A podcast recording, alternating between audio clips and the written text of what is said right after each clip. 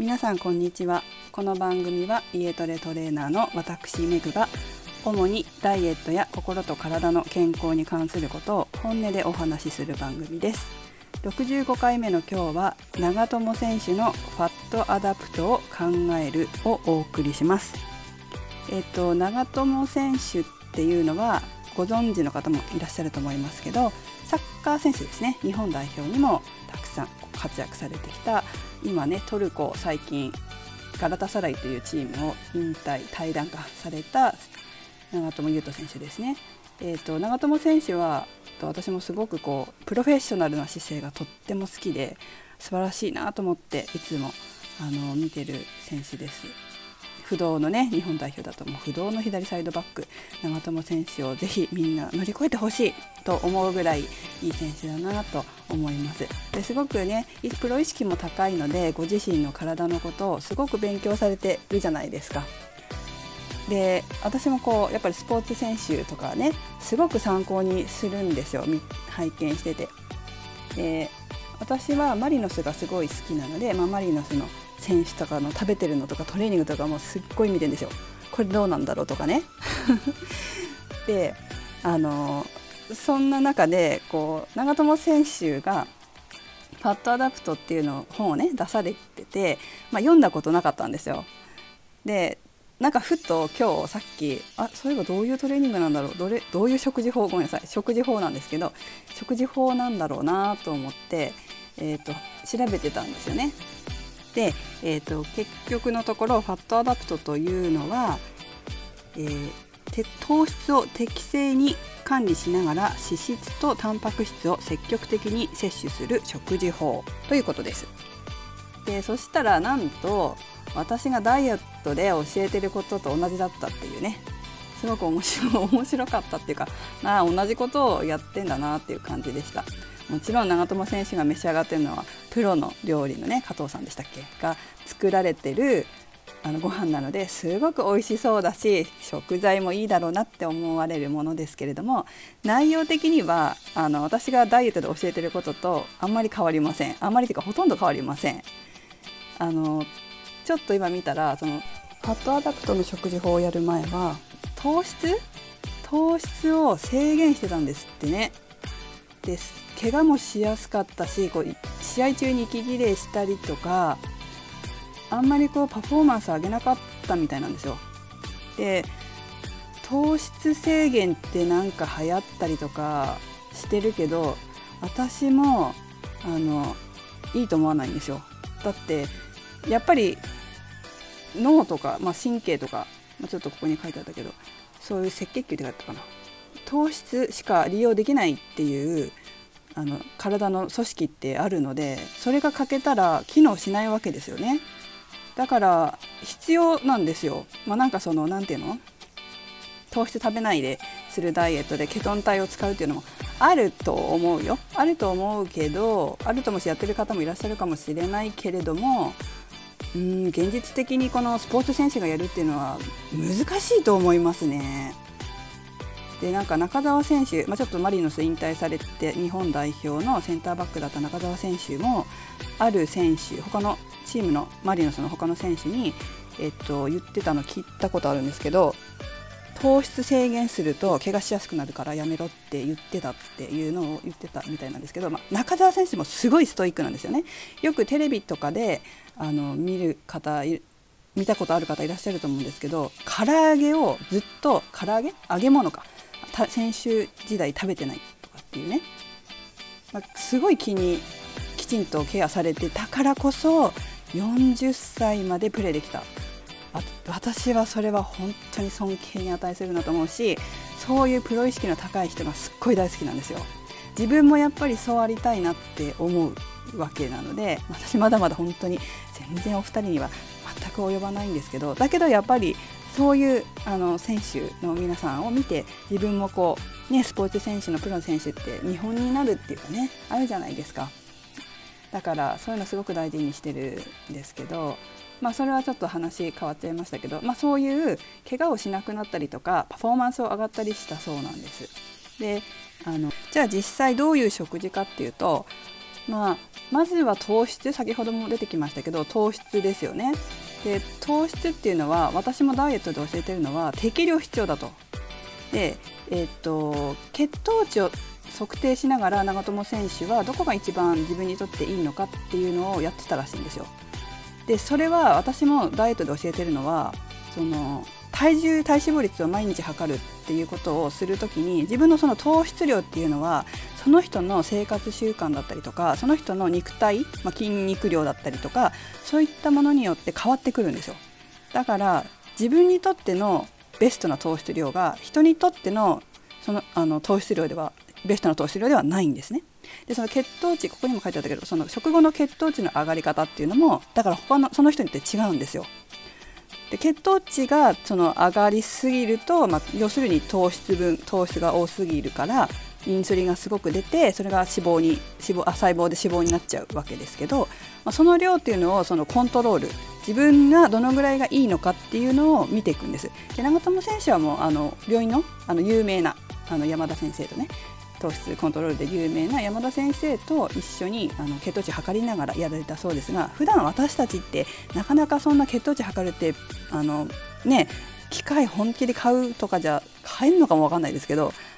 ない限り測れないじゃないですか、まあ、病気とかされてれば血糖値測定前に、ね、しなきゃいけないとかあるかもしれないけどできないからやっぱり見るのはその私たちが現実ダイエットでそれを使うためには毎日の体重と体脂肪率を見るっていうことで自分の適量の糖質量というのを測っていくんですよ。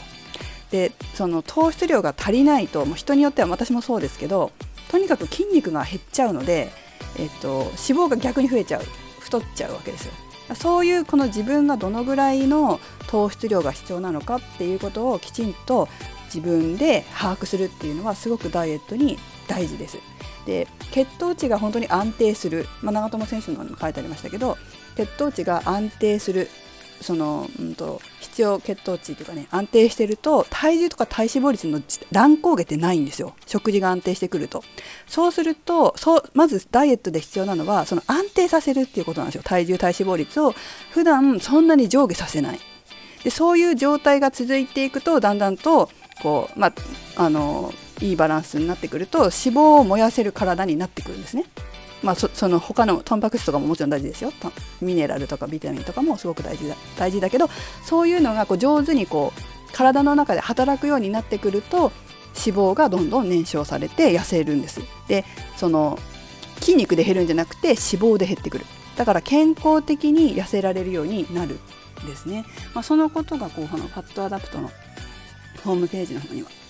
同じようなことが書いてありましたね。だからうちのトレーニングでダイエットに来られる方ってみんなあの元気になるんですよ。なんだろう。やあの痩せて健康的に痩せるししっかりと自分の体に健康的な体ができるから何ていうの？あの元気になって痩せていくみたいな。だからそれがすごく私にとってはやっぱり元ね看護師だから嬉しいじゃないですか。嫌なのよね。げっそり痩せて筋肉減って痩せて、まあ、筋肉減っちゃうってことは糖質を消費できるできない体になっちゃうわけだから。つまりはま糖尿病とかのリスクそれから膝や腰を痛めるリスクっていうのもだんだん出てくるじゃないですか。そういう痩せ方だけ私はさせたくないんですよ。それで続かないとダメでしょ？そもそも。ダイエットってさずっと続けていけるようにきちんとそのこんあのできるようにねあの指導しないといけないなっていうふうに私はやっぱり元医療従事者としては思ってるわけですね。そういうわけでこのファットアダプトっていうのはいいと思います。とってもいいと思います。ちょっと本は全然読んでなかったのであの私も読んでみようかなと思いますね。あとはこの油のことも書いてありますね。良質な油。これもあのちょっといろんな意見があって油に関してダイエットに関してはねあるんですけどえーと、その油で太るかどうかっていうところはちょっとダイエットの勉強をした時に油は物理的にその脂肪細胞の中でにでその脂肪にならないっていう逆にこう便で排泄されるっていう説もあるんですよ。取ってもね。取りすぎ必要な分あるじゃないですか。ホルモンを作ったりその何？体の細胞を作るのに脂肪っていうのは必要だからその必要な分さえあればあといらない分は体が排出してると便となってね排出されされてるっていう理論とまだ根強く内臓脂肪や皮下脂肪になってるっていう理論が2つあるんですよ。でちょっとそのどっちがあれなのかっていうのはちょっと私もねあの論文とか見れてなくてちょっと探せてないんですけどちょっと分かんない。だからそこら辺が、まあ、論文とかがもしあれば教えてほしいぐらいですね、まあ、いろんな多分論文あると思うから分かんないんだけどね。ただ私自身はまあ私ぐらいの体型で良ければそんなに脂肪は別に脂肪を取るって何？なんか食べ脂肪を取りすぎるって何で取りすぎるの？と思っちゃう逆に。何で取りすぎるの？焼肉？なんかねその辺はどうなの？